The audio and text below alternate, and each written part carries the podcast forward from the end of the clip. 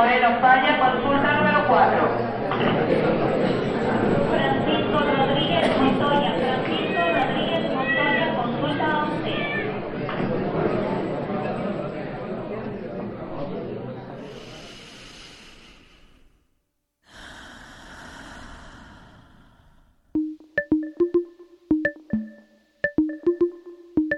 Aquí no hay sala de espera.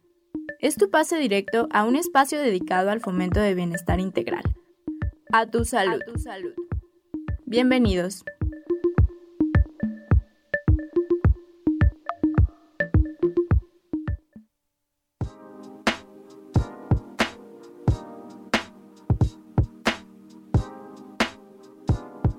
Hola, ¿qué tal? Muy buenos días, bienvenidas y bienvenidos a este espacio de divulgación.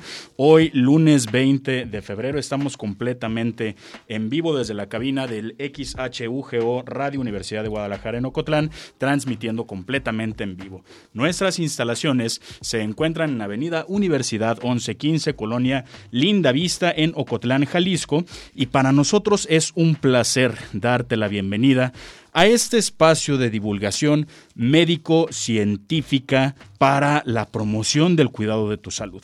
Esto es A Tu Salud y yo soy el doctor Salvador López, soy médico ocupacional y promotor de la salud de este programa. Y pues bueno, también darle las gracias al equipo que forma este, este gran proyecto, a nuestro productor Andrés Almada, a Alejandra Núñez que se encuentra en controles y a la dirección a cargo de Claudia Contreras. Y como ya saben, pues bueno, si yo estuviera aquí solo en, esta, en estos micrófonos, se convertiría en algo tedioso, así que también me complace presentar a mi querida amiga y compañera de este espacio, a la psicóloga Laura Espinosa. Muy buenos días, Laura, ¿cómo estás? Muy buenos días, Salvador. También para todas las personas que nos escuchan, les agradecemos el favor de su atención. Qué bueno que está con nosotros.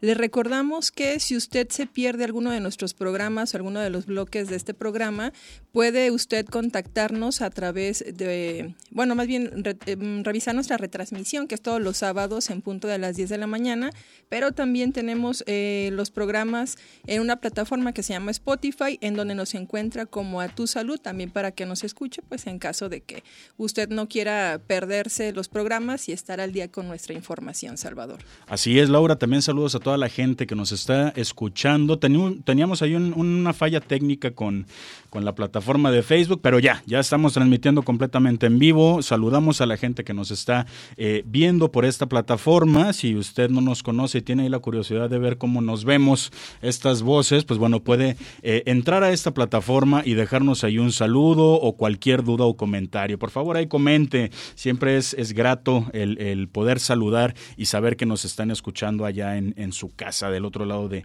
de, la bocina. Y pues bueno, Laura, antes de arrancar el día de hoy, fíjate que tengo una excelente noticia. Tengo aquí un par de boletos. Bueno, es una entrada doble, es un pase doble para el Festival Adverso 2023 que se llevará a cabo este sábado 25 de febrero. Sí es sábado, ¿verdad? Sábado 25 de febrero del 2023. Eh, este festival, Festival Adverso se llevará a cabo en la concha acústica en el Parque Agua Azul y pues bueno, estarán ahí varias bandas eh, para las personas que estén interesadas en este, en este festival. Estará, bueno, se contará con la presencia de Eagles of Death Metal, Cold Cave, Health, The Soft Moon, Human Tetris, Automatic, eh, Dollars El Mauni, Lancer Lyrical, en fin, entre otras bandas invitadas. Si te interesa este pase doble, pues bueno, se sorteará al final de esta transmisión para que te comuniques a la línea telefónica de esta estación, la cual es el 392 92 560 19, 392 92 560 19 para la gente que nos escucha aquí en Ocotlán y en Jamay y para el resto del país. Tenemos el 806 33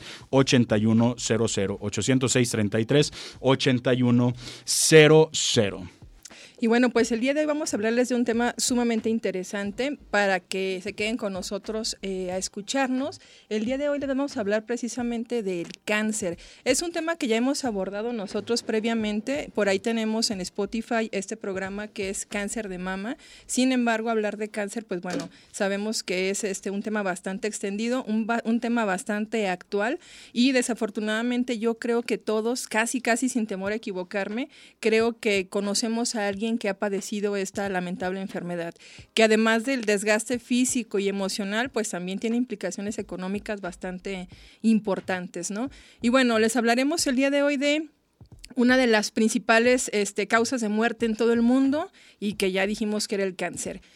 Eh, básicamente retomamos este tema porque desde el año 2010 la OMS, es decir, la Organización Mundial de la Salud, el Centro Internacional de Investigación sobre el Cáncer y la Unión Internacional contra el Cáncer estableció el 4 de febrero como Día Mundial contra el Cáncer.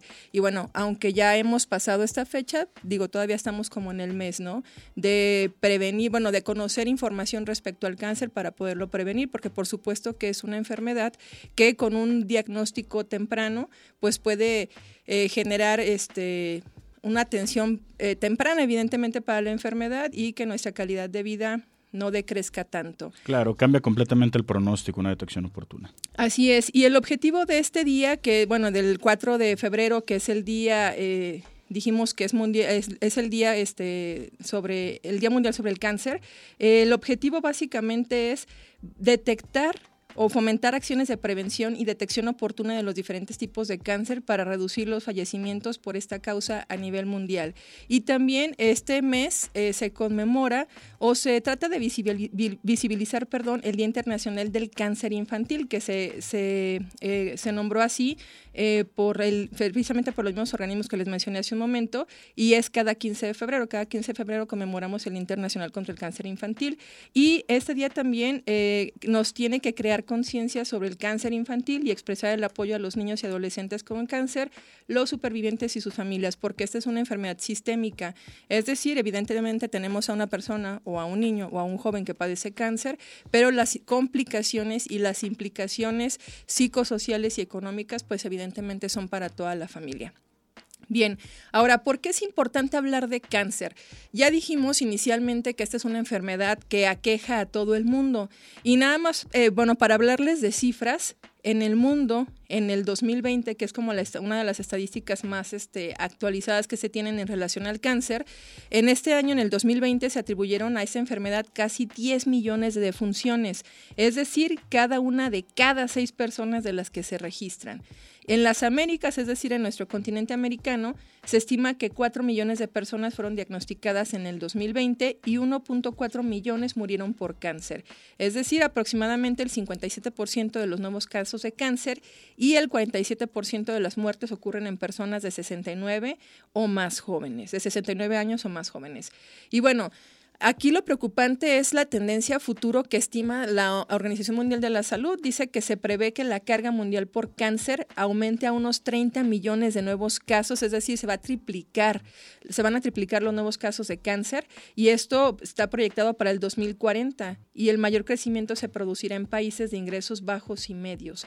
Si no se toman medidas para prevenir y controlar el cáncer, se prevé también que el número de personas que serán diagnosticadas con cáncer aumentará en un 57%, lo que significa aproximadamente un aumento de 6.2 millones de personas para 2040 en solamente la región de las Américas. Y bueno, ¿por qué es importante también hablarles de cáncer a ustedes el día de hoy?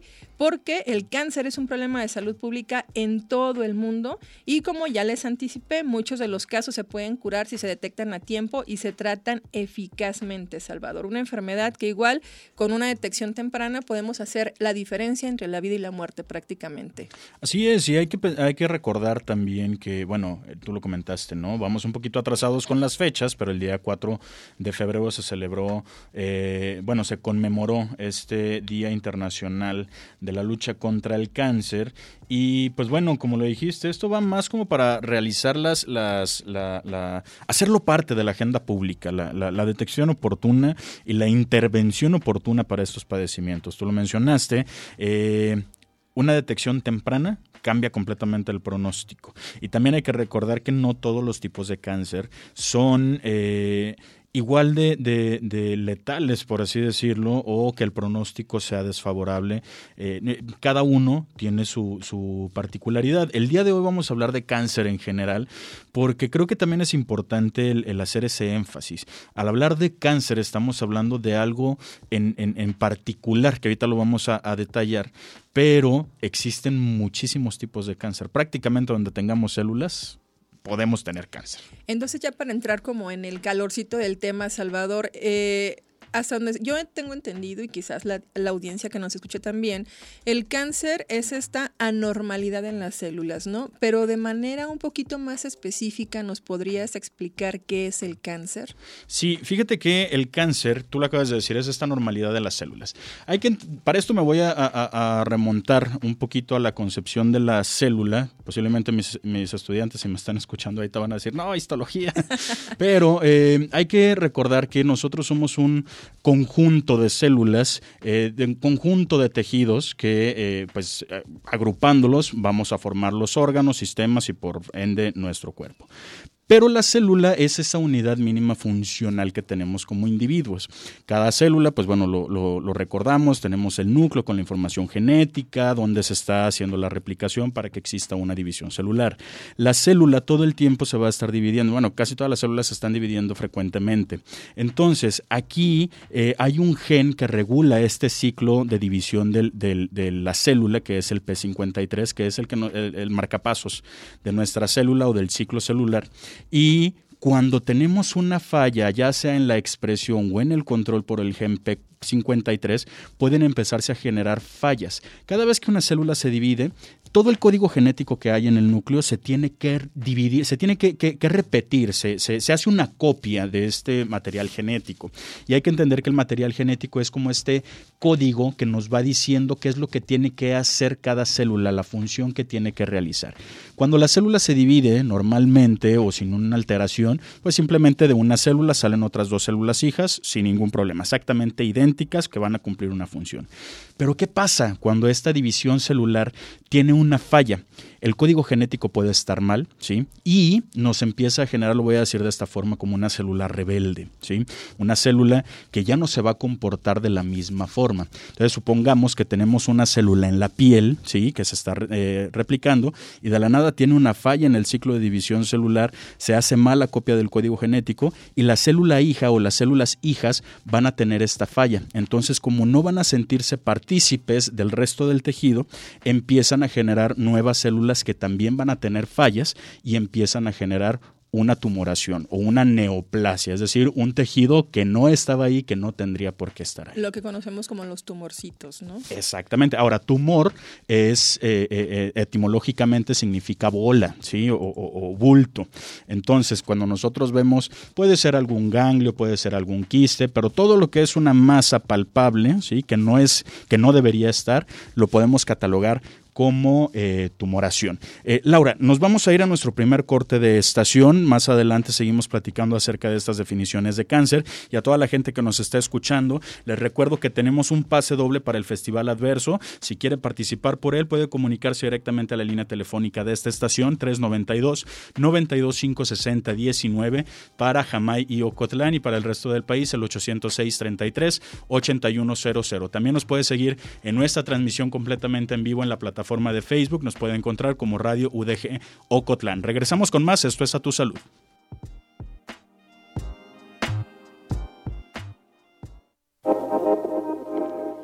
Continuamos con la consulta directa aquí en A Tu Salud. A Tu Salud.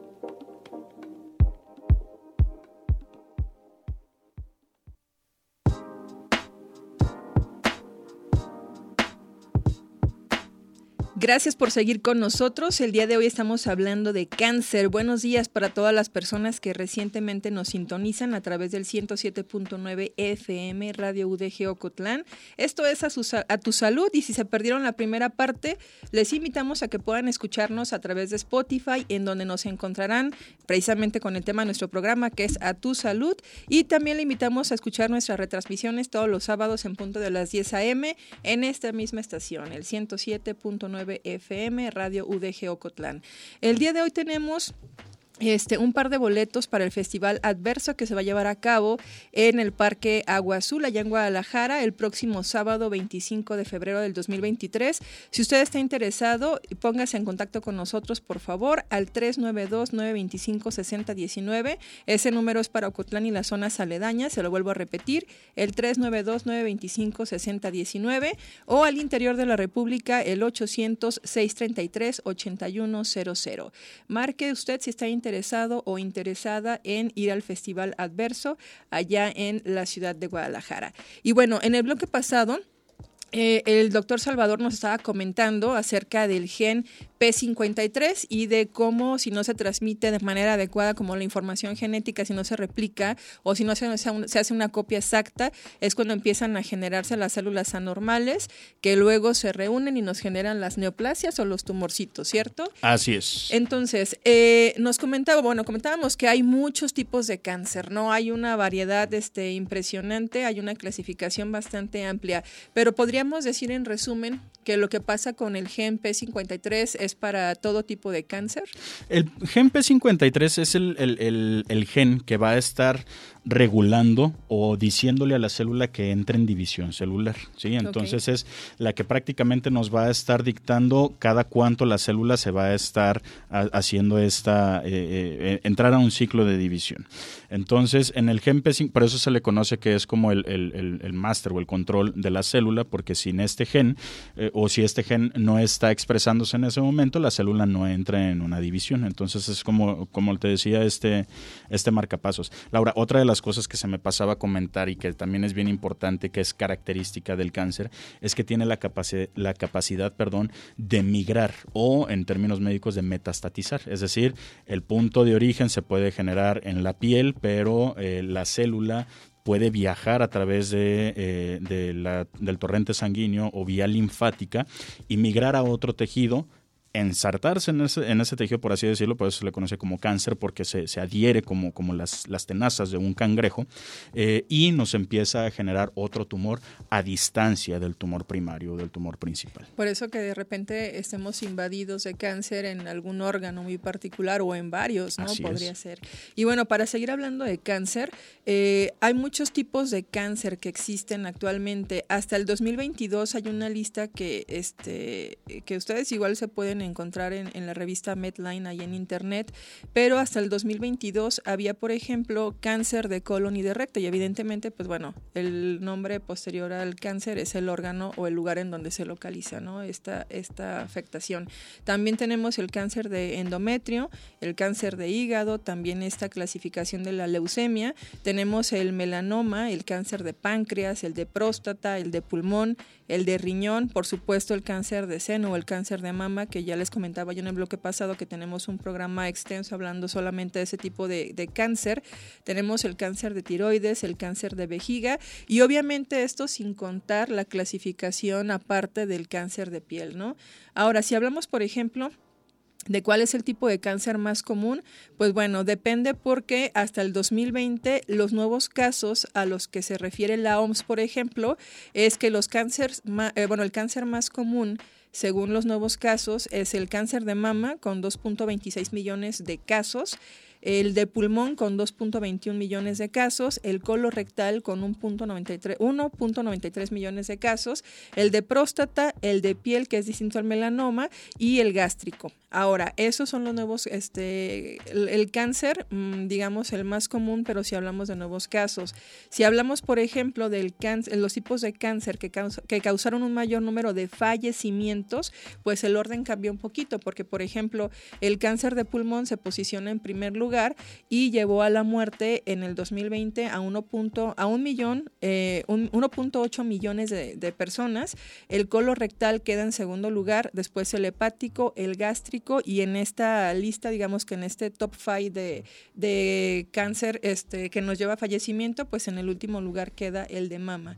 Y bueno, también, por ejemplo, Cifras ahí de la OMS nos mencionan que cada año cerca de 400 mil niños desarrollan cáncer, ¿no? También ahí tenemos como esta afectación en, los niños y decíamos que el 15 de febrero pues estamos por eso visibilizando este, este día a través de la conmemoración que hace la OMS.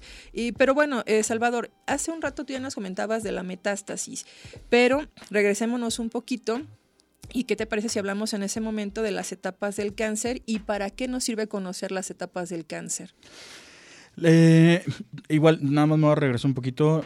También hace una mención especial para el cáncer cérvico-uterino, ¿sí? o el cáncer de cervix o de cuello uterino, porque este también es uno de los principales cáncer que afectan a la población, eh, en este caso a la, población femenina, y que es de los, de los cáncer que se pueden detectar eh, oportunamente y que eh, por eso todas las campañas de hacerte el papá Nicolau, hacerte tu colposcopía cada determinado tiempo, para las personas que, mujeres que son sexualmente activas y para las que no, pero que ya están en una etapa de, de, eh, producción hormonal. Eh, y es importante que, también hagamos mención porque también en México ocupa dentro de los principales lugares en cuestión de defunción por cáncer en mujeres.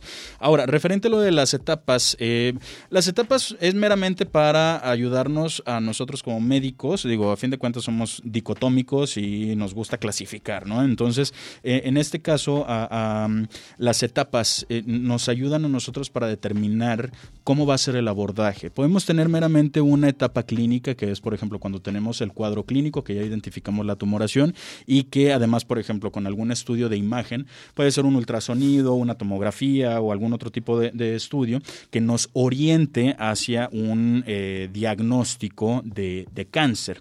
Luego tenemos una eh, etapa patológica, que aquí es cuando estos exámenes de sangre, marcadores tumorales y además acompañado de la, de la cirugía, nos da este tipo de, clasificación, como la clasificación eh, patológica. Eh, aquí también se complementa con una biopsia, ¿sí? que la biopsia, eso sí, eso es el, el gold standard, la, la, prueba de oro para poder nosotros eh, decir que se trata de, un cáncer. ¿sí? Nosotros podemos visualizarlo, la imagen nos puede prácticamente decir eh, se trata de una tumoración maligna, de una tumoración cancerígena, pero hasta no tener el estudio histopatológico se hace el diagnóstico definitivo, porque como lo hemos dicho, ¿no? Hablar de cáncer, sí, estamos hablando de una enfermedad que tiene muchísimos rasgos, muchísimos apellidos y muchísimas familias, entonces necesitamos nombrar. Puede ser, por ejemplo, un cáncer pulmonar, pero puede ser un cáncer pulmonar de, pulmonar, perdón, eh, de células pequeñas, ¿sí? O puede ser, por ejemplo, un cáncer de piel, pero hay que ver qué tipo de, cáncer es, vasocelular, espinocelular, etcétera. Entonces necesitamos ahí eh, el, poner ese apellido porque esto nos sirve también para decidir el tratamiento que se le va a hacer. Luego se tiene una etapa eh, clínica posterapéutica, que es cuando ya eh, eh, eh, estamos viendo cómo es la respuesta del tratamiento hacia estas, hacia estas tumoraciones, y después se da una pauta de vigilancia al paciente en la que tenemos que ver si existe una recurrencia o alguna reaparición de alguna tumoración, ya sea el primario o que aparezcan metástasis en otros lados del organismo. Si me lo permites, a como este, yo lo estoy entendiendo según lo que nos explicas, en la etapa 1 es cuando aparece la, la, manifestación del cáncer, ¿no? A lo mejor cuando tenemos una afectación pequeña o el tumor es pequeño. La etapa 2 es cuando el tumor ya ha penetrado alguna zona, dependiendo de donde se localice el cáncer. La etapa 3 es cuando el tumor precisamente ya genera afectaciones más sistémicas y justamente la etapa 4 que tú mencionas es revisar esto de la metástasis, ver si ese tumor ya se ha diseminado a algunos otros órganos. Ahora, es eh, posible... Perdón, estos son más bien los estadios, porque ah, hay que entender, eh, digo, a nosotros como médicos nos sirven y tenemos la clasificación TNM, que es la que por lo general utilizamos, que esa nos eh, permite evaluar la tumoración, T de tumor, N de ganglios o de nódulos y M de metástasis. Entonces nosotros como médicos o el, médico especialista que está abordando este, esta enfermedad va a dictaminar, ¿sí? Cuál es el tamaño de la tumoración, hacia qué tanto ha invadido, si se encuentra nada más in situ o si ya invadió otras capas del, tejido, si hay ganglios presentes, si es uno o más ganglios, si es bilateral, si es eh, unilateral o si ya hay metástasis. ¿sí? Entonces, eh, normalmente una clasificación ya médica, que es más o menos estos estadios que nos estás hablando, eh, son más en, en, esta proporción clínica, ¿sí?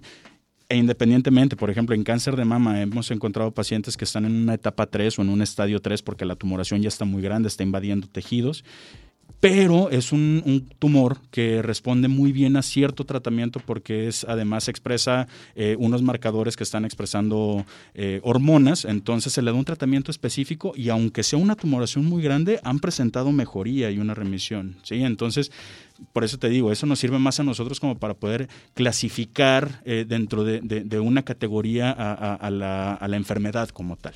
Tú en el bloque pasado comentabas que, bueno, digamos que el cáncer este, es multifactorial y tiene comportamientos diferentes, depende de la zona, depende de la persona y de muchísimos otros factores, ¿no? Pero en general, ¿cuáles son las causas del cáncer? ¿De qué tenemos que cuidarnos? Yo digo, yo sé que de todo, porque si no es el cáncer es alguna otra enfermedad, pero hablando específicamente del cáncer, ¿en qué debemos de ser cuidadosos? Es decir, ¿cuáles son las causas? Bien, mira, la principal causa, y voy a citar al, libro de patología, si no quieres sufrir, eh, perdón, el, único remedio ¿sí? para no sufrir cáncer es no estar vivo. ¿sí? porque hay que entender que todos estamos compuestos de células. Entonces, en el momento de que una célula eh, tenga un comportamiento anómalo, ya es un potencial para que se pueda generar cáncer.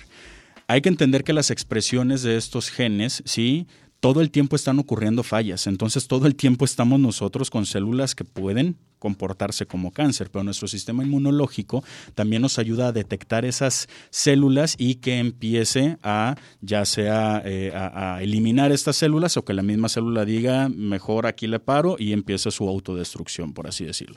Pero podríamos encontrar causas rápidas que nos pueden que nos pueden hacer que las células se comporten de esta forma.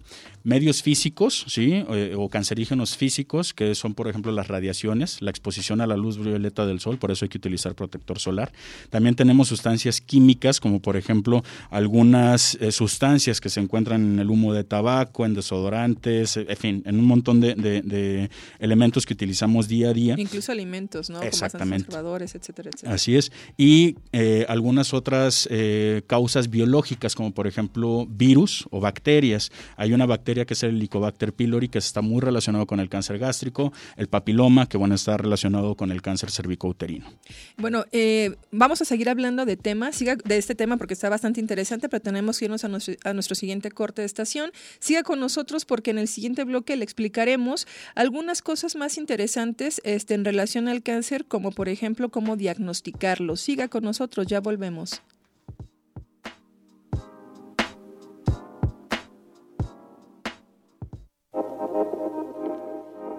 Ya regresamos. A tu salud. A tu salud.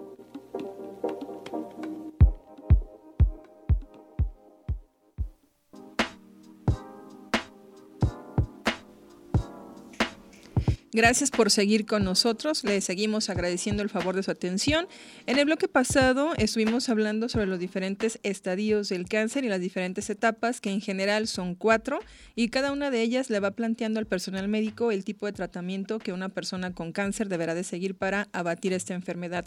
Antes de continuar, me gustaría comentarles o recordarles que el día de hoy estamos regalando, bueno, estamos sorteando dos boletos para el, el Festival Adverso, que se va a llevar a cabo el próximo 25 de febrero del 2023 en, el, en la concha acústica del Parque Agua Azul. Si a usted le interesa participar e irse este fin de semana de paseo, eh, le recordamos que bueno, nuestras líneas telefónicas son para Ocotlán y zonas aledañas, el 392-925-6019.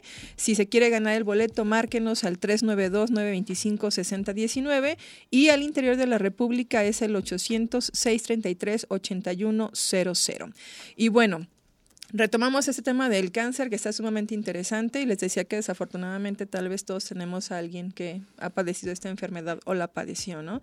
Y bueno, eh, ahorita eh, me gustaría que retomáramos lo que nos mencionabas en bloques pasados, este Salvador, en relación al diagnóstico del cáncer. Tú nos mencionabas ya algo muy importante nos decían que nos decías que la prueba de oro era la biopsia, ¿no? Que es esta extracción del tejido que se manda a un laboratorio y es un patólogo el que nos indica o el que analiza la, la muestra y él nos ayuda a identificar el tipo de cáncer que es, etcétera, etcétera, ¿no? Pero además nos mencionabas también, por ejemplo, otras dos pruebas, la prueba del laboratorio, que es una eh, básicamente un examen de sangre y algunos marcadores tumorales y algunas pruebas con imágenes, ya tú nos decías, por ejemplo, que era, por ejemplo, desde la tomografía hasta una resonancia magnética, una ecografía y rayos X. Además de estos este, diagnósticos o de estas pruebas que nos ayudan a generar el diagnóstico más certero en relación al cáncer, ¿hay algún otra o son como las básicas? Prácticamente son, son todas y pues bueno, también la, la, cirugía, ¿no? El examen clínico durante la cirugía pues nos da ahí la la pauta, decir, este, esto se trata de una tumoración, de un comportamiento maligno, porque es bien característico. Tenemos algunas, eh, por ejemplo, algunos quistes que vienen con su cápsula y que los podemos identificar perfectamente bien. Pero hay que recordar que muchos de los cáncer en, un momento inicial, apenas cuando se están infiltrando en el resto de los tejidos, también tienen un comportamiento capsular, entonces están como, como aislados a cierto tejido. Cuando no se atiende es cuando tiene esta capacidad de empezar a invadir el resto de los tejidos. No todos los cánceres se comportan de la misma forma, hay unos que sí son sumamente agresivos. Y también hay como esta cuestión en donde a lo mejor son asintomáticos, por lo menos en las primeras etapas. Por lo general, el, el- cáncer en las primeras etapas eh, no nos genera ningún síntoma.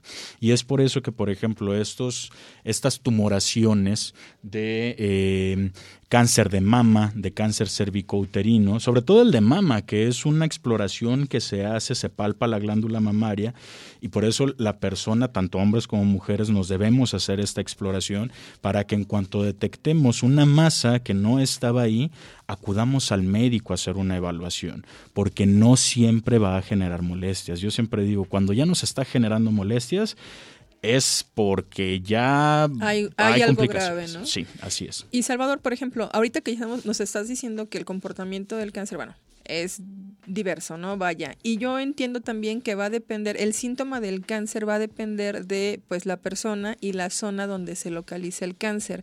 Pero de manera general, ¿cuáles son los síntomas a los que tenemos que prestar atención? Eh, insisto, o sea, sé que, por ejemplo, ya comentabas tú, ¿no? A lo mejor eh, el bultito en el, en el seno es como la representación máxima del cáncer de seno, pero además de ese tipo de situaciones o de síntomas, ¿qué otros este, síntomas pueden aparecer y de los que debemos de estar al pendiente? Bien lo comentas, ¿no? Va a depender mucho la zona y el tipo de cáncer, porque bien, por ejemplo, no podemos esperar que el, el cáncer de mama, ¿sí? Nos dé la misma sintomatología que el cáncer de páncreas, ¿sí? O que el cáncer de pulmón. Claro. Entonces, por ejemplo, en el cáncer de mama es característico la masa que se palpa, que pueda existir una retracción de la piel, que pueda existir una secreción a través del pezón, que pueda ser eh, sanguinolenta o que incluso pueda ser oscura, ¿sí? Eh, que exista ahí esta famosa piel de naranja, que exista agrietamiento, retracción del pezón eh, y pues obviamente el crecimiento de esta tumoración. Esos son como los principales, ¿sí? Pero el principal que nos tendremos que, estar todos bien bien al pendiente es la detección de una masa que no siempre es detectable, ¿sí? Eh, para otro tipo de, cáncer, pues hay que ver, por ejemplo, si se trata de un cáncer colorectal o cáncer de colon, ¿sí? Normalmente puede haber obstrucción o que empiece a hacer la persona heces de, una consistencia mucho más eh, blandita y, que sean en tiras. eh, que exista sangrado, que exista dolor al estar evacuando, eh, que todos estos son síntomas que tendríamos que prestarle atención. De igual forma en el pulmonar, si empezamos con tos, tos sanguinolenta, insuficiencia respiratoria, pues bueno, esto nos da pauta a que algo está sucediendo. Y por ejemplo, hablando ya de eh, tema de prevención y detección oportuna del cáncer, porque decíamos que si el cáncer es detectado de manera oportuna, pues eh, puede significar no esta línea tan delgadita entre la vida y la muerte, o en el incremento o decremento de la calidad de vida, no dependiendo del estadio en el que nos encontremos del cáncer. Eh, por ejemplo, si hablamos de prevención, pues ya lo mencionabas tú, ¿no? Hay que eliminar el tabaquismo al 100%, eh, porque el tabaquismo es un factor de riesgo bastante fuerte y que además no afecta nada más a la persona que se limita a fumar, ¿no? Sino que también tenemos el humo de tabaco ambiental, que es conocido también como humo de segunda mano o pasivo, y también nos puede generar, eh, nos, no, perdón, nos puede generar este cáncer y se relaciona con diversas enfermedades respiratorias, además en las personas que están expuestas, sobre todo en los niños, ¿no? Esa sería como la primera, este, em, digo, tome nota, sería como la primera causa, este, o primer síntoma que tenemos que eliminar. El ¿no? factor de El riesgo primer que hay factor que- de que que tenemos que eliminar. Y fíjate, Laura, que el cáncer, el, perdón, el humo de tabaco se relaciona no nada más con cáncer pulmonar, sino con el desarrollo de otro tipo de, de- de- de tumores a distancia, que no son necesariamente. el pulmón. Razón de más, pues para efectivamente no fumar, ¿no? O evitar ese tipo de ambientes en donde este, haya personas fumadoras. Otro factor este, de riesgo podría ser la inactividad física. Entonces aquí la invitación es para que todos nos activemos porque se relaciona también, este, ahí a lo mejor una menor medida con riesgo, por ejemplo, de cáncer de colon y este cáncer este mamario. Y bueno, lo, perdón, lo ideal es que estemos eh, recurriendo a la actividad física eh, normalmente, ¿no? De manera regular, hagámoslo como un hábito. También otra cuestión que debemos de tomar en cuenta es nuestra alimentación. Hay muchos estudios epidemiológicos que sugieren que las dietas ricas en grasa te acompañan o se acompañan de mayor riesgo de neoplasias malignas, mamarias, colónicas, etcétera. Entonces hay que cuidar ahí también lo que lo que comemos, ¿no? Entre más natural, y digo natural entre comillas porque ya sabemos que ahorita difícilmente podríamos encontrar algo totalmente natural, pero si comemos lo más sano posible, pues bueno, vamos a obtener ese mayores beneficios y evitar enfermedades como por ejemplo el cáncer, ¿no? También debemos de tener un balance energético, es decir, cuidar que nuestro, nuestro índice de masa corporal eh, esté equilibrado, es decir, equilibrar la relación entre nuestro peso y nuestra estatura, ¿no? Es decir, evitar como ciertas este, situaciones y por eso es importante luego alimentarse, hacer ejercicio, no ser personas sedentarias, etcétera, etcétera. Y lo que ya nos comentaba Salvador y también de lo que les hablamos la, la semana pasada en el programa pasado, pues precisamente protegernos contra la luz solar, ¿no? Usar bloqueador todo el tiempo y evitar, por, eh, por ejemplo, este, exponernos al sol todo el, eh, todo el rato. Cuando estemos expuestos al sol, pues bueno, hay que usar este, ropa de manga larga y, pues, por supuesto, el bloqueador. Eh, también, por ejemplo, Salvador, hay un tema que me gustaría retomar. Mencionabas, por ejemplo, que hay este, algunas enfermedades, bueno, que, por ejemplo, que nos generan el cáncer, como el virus del papiloma humano, y hay vacunas, Salvador, para esto, por ejemplo, que se pueden este, usar, ¿no? Para prevenir afectaciones más grandes en relación al cáncer. Así es. Eh, del, cuestión las vacunas eh, para papiloma, también hay que comprender que al hablar de virus de papiloma humano estamos hablando de un virus con más de 120 tipos, ¿sí? Y existen algunos tipos que son altamente cancerígenos, ¿sí? O que aumentan el riesgo para desarrollar el cáncer, sobre todo de, cuello de cervix. Eh, entonces, esta vacuna va directa o dirigida para este tipo de estos tipos del virus de papiloma humano que son altamente cancerígenos. ¿sí? No nos va a proteger contra todos, eso es algo importante. Entonces, sí va a disminuir mucho la posibilidad de tener esta, el desarrollo de esta enfermedad, pero como tal, la infección de otros tipos de papiloma, ¿no?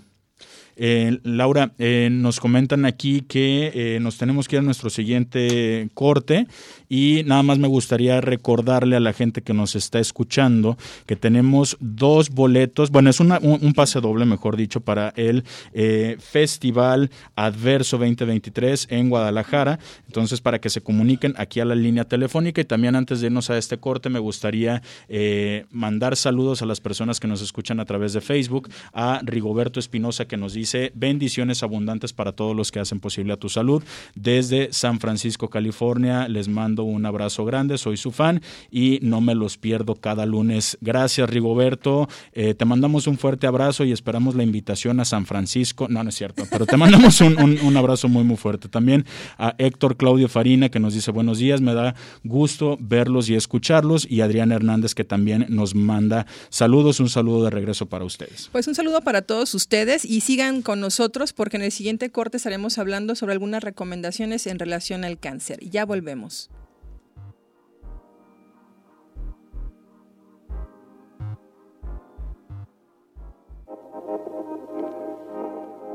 Continuamos. A tu salud. A tu salud.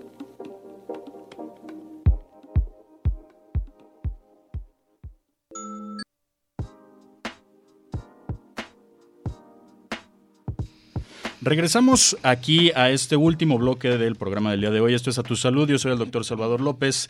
son las 10:47. Estamos completamente en vivo este 20 de febrero. Y eh, pues bueno, el día de hoy estuvimos platicando acerca del cáncer. ¿Qué es el cáncer? En la forma eh, de conmemorar esta fecha de la lucha, eh, la, lucha la fecha internacional, el día, el día Internacional de la Lucha contra el Cáncer que se, llevó a cabo el 4 de febrero. Y eh, pues bueno, ¿cómo, cómo impacta esta, esta enfermedad? Ya es- estuvimos platicando un poquito acerca de los tipos de cáncer que hay, los cuadros clínicos, cómo es que se produce. Y el- en este momento, Laura, si me permites, nos vamos a salir un poquito del tema porque también traemos información de relevancia que puede ser para usted o para algún conocido. Y para ello, el día de hoy nos acompaña la maestra Leticia Guadalupe Quesada Suárez, psicóloga coordinadora de la carrera de psicología de aquí del Centro Universitario de la Ciénega. Y también nos acompaña la maestra Ivonne Aide Navarro Guerrero, la coordinadora de la licenciatura en recursos humanos de nuestro centro universitario. Bienvenidas, qué gusto tenerlas aquí, compañeras. Gracias, doctor. Salvador. Gracias, maestra Laura. Gracias, gracias por la invitación. Es un gusto para nosotros este, abrirle las puertas de esta casa, que también es su casa, por supuesto. Y bueno, vamos a empezar a hablar un poquito y de manera como muy rápida en relación a por qué estudiar, por ejemplo, psicología en Cusiénega. Bueno, estudiar psicología en Cusiénega significa eh, formarte y prepararte para las necesidades que te están exigiendo la sociedad en nuestros momentos eh, tan actuales en los que estamos, ¿verdad? Eh, la carrera de psicología cuenta con cuatro áreas de especialización, que es la psicología clínica, psicología educativa, psicología organizacional y psicología social. Son las áreas de especialización dentro de- del programa de la carrera que tiene el Centro Universitario de la Ciénega. Importante, ¿no? Porque luego muchas personas piensan que el psicólogo se dedica exclusivamente a la clínica, ¿sí? A o a dar consulta. Y vemos que, que, que no, que la psicología se necesita en las empresas, en las industrias, en el deporte, En en, la educación, exactamente. Entonces, pues bueno, una excelente opción. Maestra Ivonne, ¿por qué estudiar recursos humanos en el CUSIENEGA? Bueno, ¿qué te puedo decir? Para mí, recursos humanos es una carrera muy bonita. Trabajamos con la gente, trabajamos con la gente en las empresas. Este es una carrera muy amplia, muy bonita. Eh, nos enfocamos tanto al personal y vemos cuestiones lo que es el área jurídica, el área psicológica, también llevamos un poco de psicología y asimismo vemos su administración, vemos cómo se forma la gente en las empresas, ayudamos a que ellos sean mejores personas dentro y fuera de la empresa. Este, la licenciatura en recursos humanos pues también tiene sus áreas, tiene la área de negociación colectiva, tiene sistemas de gestión como área especializante y es una carrera pues que yo les invito a, estudiar, una carrera muy bonita porque es el trabajo con las personas. Eh, en la semana, la semana pasada también hablábamos, por ejemplo, cuando vinieron otras este, dos personas a, promocionar también las carreras del CUSIENEGA, hablábamos de los perfiles. Decíamos que a lo largo de la carrera, bueno, las personas se van a formar como, en este caso, licenciados en recursos humanos o como psicólogos, ¿no? En el caso de las carreras del día de hoy. Sin embargo, me gustaría que nos platicaran de manera como más general tal vez cuál es el perfil que debe de tener la persona que es un candidato a ingresar a alguna de estas dos carreras. Sí, maestra Laura, gracias. Eh, bueno, los intereses que debe tener el aspirante, tanto de psicología y también de recursos humanos, son intereses humanistas. Nuestra materia prima con quien nosotros estaremos trabajando es lo son los seres humanos, a diferencia de los ingenieros que trabajan este, con programas o con equipo. Nuestra materia prima son los seres humanos. Entonces, eh, de entrada ese es el primer interés que deberán de tener, ¿no? Que les guste trabajar con seres humanos, que les guste mucho leer, que les guste mm, estar dispu- tener una gran actitud de servicio hacia las demás personas. Y por ejemplo, ¿qué esperamos cuando egresemos de Cusiénega como psicólogo, como este licenciado en recursos humanos? ¿A qué lugar, ¿En qué lugares puede trabajar un psicólogo, por ejemplo? Porque bien es cierto, decíamos que no solamente existe la clínica, ¿no? Es decir, no solamente voy a poder tener mi consultorio en el caso de psicología. ¿En dónde más un egresado de psicología puede trabajar? Sí, maestra. Eh, Un egresado de psicología puede trabajar en una empresa, puede estar mm, seleccionando el personal que va a trabajar en esa empresa, puede trabajar en una escuela, puede trabajar en un hospital, puede trabajar en un asilo, en centros de adicciones, en centros de rehabilitación, en esos espacios es donde puede trabajar un, un egresado de la carrera de psicología. Por En ejemplo, el- en el ah, caso, perdón, en el caso de recursos, recursos humanos, pues puede insertarse en cualquier organización, si puede tener su propio despacho de consultor de recursos humanos, de gestor de liderazgo, crear su propio negocio, inclusive puede trabajar también en cualquier organización pública, privada, escuelas. Como les había comentado, pues se trabaja en con- conjunto con psicología, con derecho, este, trabajamos con personas, pues entonces tiene un amplio campo laboral. Creo que ahorita hay que entender, ¿no? Que todas las carreras son multidisciplinarias. Eso implica que tenemos que trabajar todos en equipo porque pues entre todos nos retroalimentamos, ¿no? De, de alguna manera. Y eh, yo lo que siempre les digo a, a- a los chicos cuando los invito a, a estudiar, en, en mi caso, medicina, pero que también siempre hago promoción para otras carreras, porque me parece que es importante que todos hagamos ese trabajo colectivo, Claro. ¿no? Eh, a fin de cuentas, sí, yo me puedo dedicar a la medicina, pero eh, también te- estoy en contacto con eh, las personas de recursos humanos del hospital, importantísimo con, con el personal de psicología. Entonces, eh, para mí me parece eso, que somos ramas, si bien distintas, pero que congeniamos siempre y que debemos estar siempre en esta colectividad. Y yo siempre les digo a, a los aspirantes, ustedes, eh, eh, todas la- las carreras son, eh, tienen- necesitan su compromiso, ¿sí? Y, por ejemplo, yo también coincido contigo, maestra Leti, en el punto de que para medicina se- no, no se requiere, se exige ese gusto por la lectura, ¿no? Porque son dos de las carreras que más amerita que la persona o el estudiante esté leyendo. Pero también es cierto que pueden haber habilidades que tal vez no se tengan tan desarrolladas, pero que justo para eso es esta etapa universitaria, ¿no? Para formar o terminar de pulir esas habilidades blandas o habilidades que nos van a servir para el desarrollo profesional. En el caso de estas carreras, ¿se, se cuentan con laboratorios o con prácticas para los estudiantes? En el caso de psicología tenemos el laboratorio de psicología y el otro laboratorio donde es más bien este es de psicología experimental que es con roedores. Eh, sí contamos con las instalaciones adecuadas, Chavita, para, para estos dos tipos de prácticas. En el caso de recursos humanos, pues laboratorio en sí no está, pero dentro de sus asignaturas se llevan a la práctica lo que son sueldos y salarios, psicometría de selección. O sea, todas las asignaturas llevan su parte práctica que ponen este a, a disposición también de los alumnos, pero como un área tal de laboratorio no. Pero- Perfecto. Y, y esto lo entiendo porque tal vez la, la- la cuestión no, no amerita como tal un, un Un laboratorio, laboratorio. pero sí la, eh, el poner en práctica lo que se ha aprendido. es, hay mucha práctica. Eh, eh, tengo entendido, ah, bueno, tengo entendido como si yo estuviera fuera de la, de la coordinación, ¿no?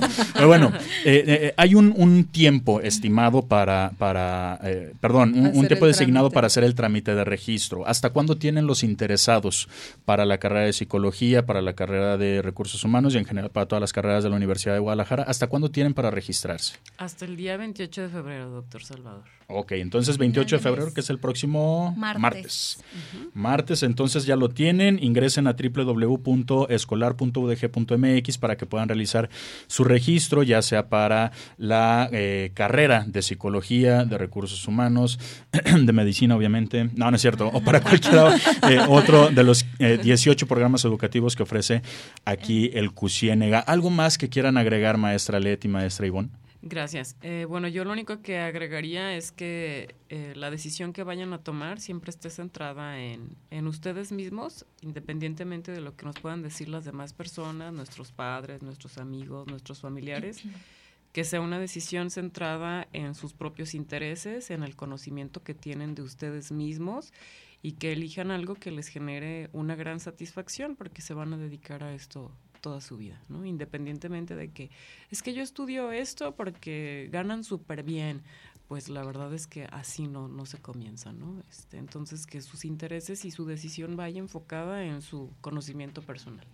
Lo mismo agregaría que la maestra Leti y agradecer pues la, el espacio para hablar sobre estas carreras. Muchísimas gracias. Al contrario, maestras, muchísimas gracias. Nos acompañó la maestra Leticia Guadalupe Quesada, coordinadora de la carrera de psicología, y la maestra Ivonne Navarro Guerrero, coordinadora de la licenciatura en recursos humanos de aquí del, del CUSIENEGA. Laura, ya casi se nos acaba el tiempo, pero rápidamente tus conclusiones respecto al tema del día de hoy de cáncer. Bueno, el día de hoy les estuvimos hablando de cáncer en general y bueno, nada más recordarles que la prevención nos va a ayudar a tener una mejor calidad de vida cuando el cáncer se presente y ante cualquier molestia o malestar reiterado, no se tiene que dudar, sí o sí debemos de consultar a un médico porque recuerde que la prevención puede disminuir el impacto del cáncer, la propagación de la enfermedad y por supuesto puede prevenir también la muerte de una persona y evitar este mayores, ¿no? Ya decíamos psicosocialmente hablando, pero también las económicas y las complicaciones físicas, Salvador. Claro, y fíjate que esto es importante porque luego también eh, eh, eh, escuchamos cáncer y nos da miedo, ¿no? Y nos paralizamos y es, es una emoción natural y que también tenemos que, saber cómo, cómo abordar esta emoción que está viviendo la persona.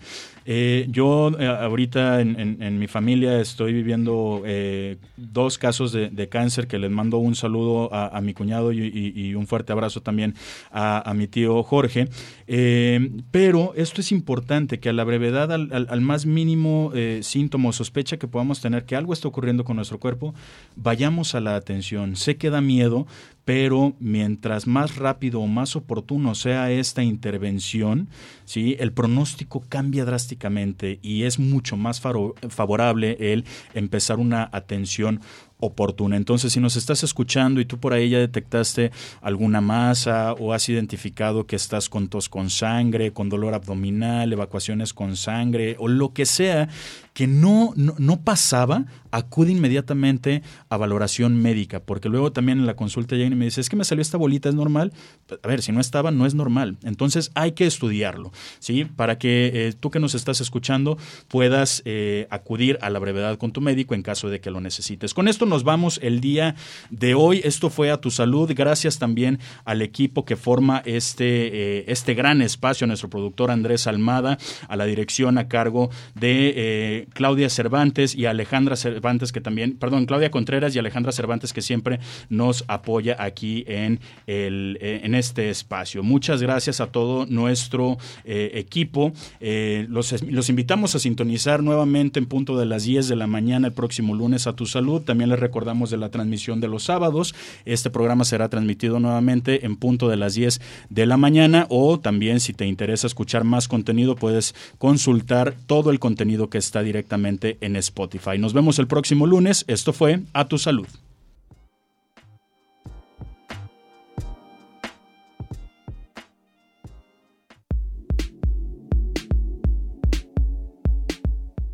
Recuerda seguir las indicaciones de tu médico para la próxima consulta. A tu salud.